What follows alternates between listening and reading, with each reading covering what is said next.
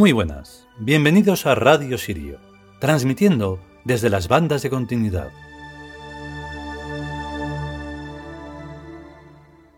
Bien, pues vamos con este, esta segunda entrega, capítulo como lo queramos llamar, del lenguaje de los dioses, que es, eh, sí, siempre lo es, es muy importante y trascendental.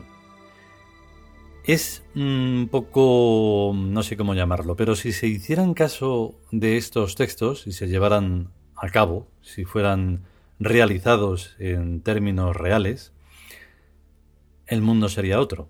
No podría, no podría estar pasando lo que está pasando, porque es que es inaudito.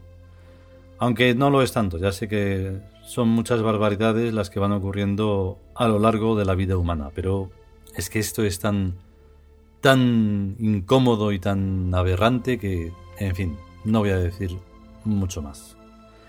Vamos con el capítulo.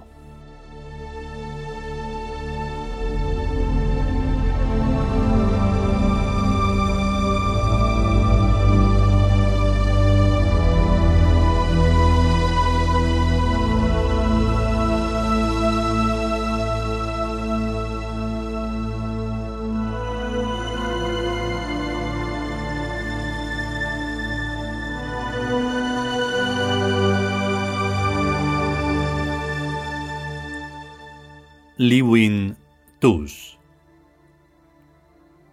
El lenguaje de los dioses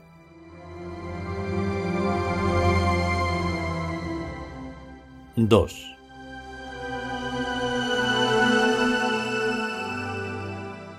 Cada situación es una pregunta que está contestada con otra situación.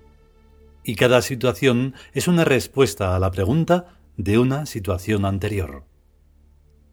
Enterarnos de qué es lo que realmente estamos preguntando a los dioses en cada situación que estamos viviendo, vendrá por sí solo como respuesta en cada situación que viviremos luego con solamente comparar la situación anterior y la posterior. Lo cual significa que a los dioses no se les debe preguntar con palabras sino con hechos, y que los dioses tampoco nos responden con palabras sino con hechos. Entender el lenguaje de los hechos es entender el lenguaje de los dioses.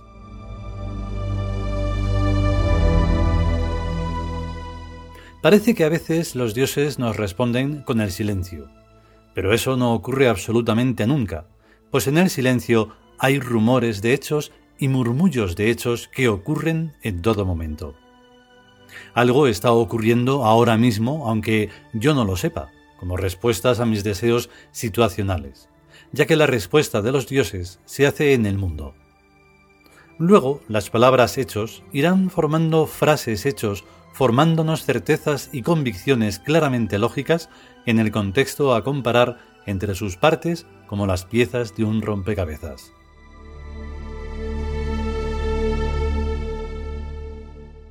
El lenguaje de los dioses no es un lenguaje humano, y somos los humanos los que debemos cambiar nuestra mente para hacer que capte y entienda el lenguaje de los dioses. Queriéndolo se consigue captarlo y entenderlo bastante fácilmente. Hay idiomas en los que el verbo puede hallarse en el último lugar de la frase, o en cualquier otro lugar, y el verbo es el hacer de los dioses la realización de lo que les hemos pedido sin palabras en el torbellino de nuestra necesidad.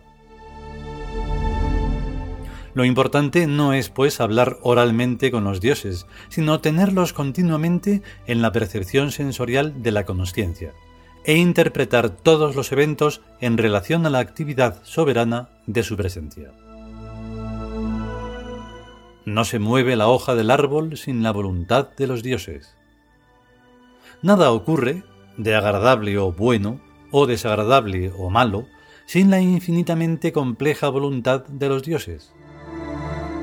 El querer humano nunca es un acto directo, sino un circuito que pasa por varias estaciones, de hecho, hasta llegar a lo deseado. El querer divino tampoco es un acto directo, sino un circuito eterno e instantáneo que pasa por los universos, permaneciendo en cada punto al que llega, y siguiendo en su camino infinito vida tras vida. La voluntad de los dioses tiene en su mente el mapa infinito de la eternidad, con sus vueltas y revueltas, sus subidas y sus bajadas, y sus zonas de presión y sus zonas enrarecidas. En cualquier extremo límite hay un nuevo comienzo, y en cada bifurcación hay innumerables ramales. El llegar a ser es, por lo tanto, una opción siempre acertante y siempre equivocada, por lo que hay que incesantemente reemprender al camino que lleva a todas partes y a ningún sitio, salvo solo a nosotros mismos. Vivir es vivirse. El lenguaje de los dioses es, pues, un monólogo consigo mismo.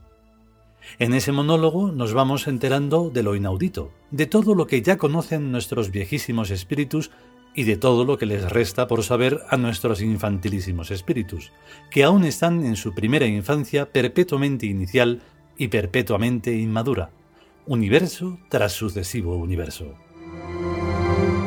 Los cuerpos envejecen, pero se renuevan y se sustituyen unos a otros, vida tras vida. Los espíritus son siempre los mismos en esos sucesivos cuerpos, pero solo se permiten recordar lo valioso y repetible de cada vida, integrándolo en su memoria profunda. En cambio, en la memoria profunda de los cuerpos, lo que se guarda es lo repetible y apenas nunca lo excepcional.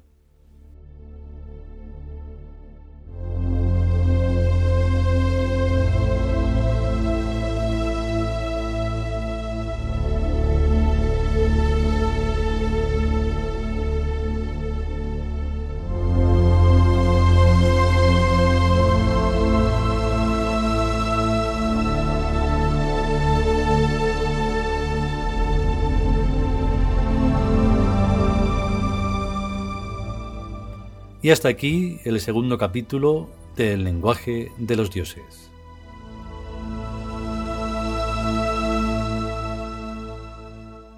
Son textos más cortos, más directos y bueno, pues si no se comprenden o sí, pues me da igual.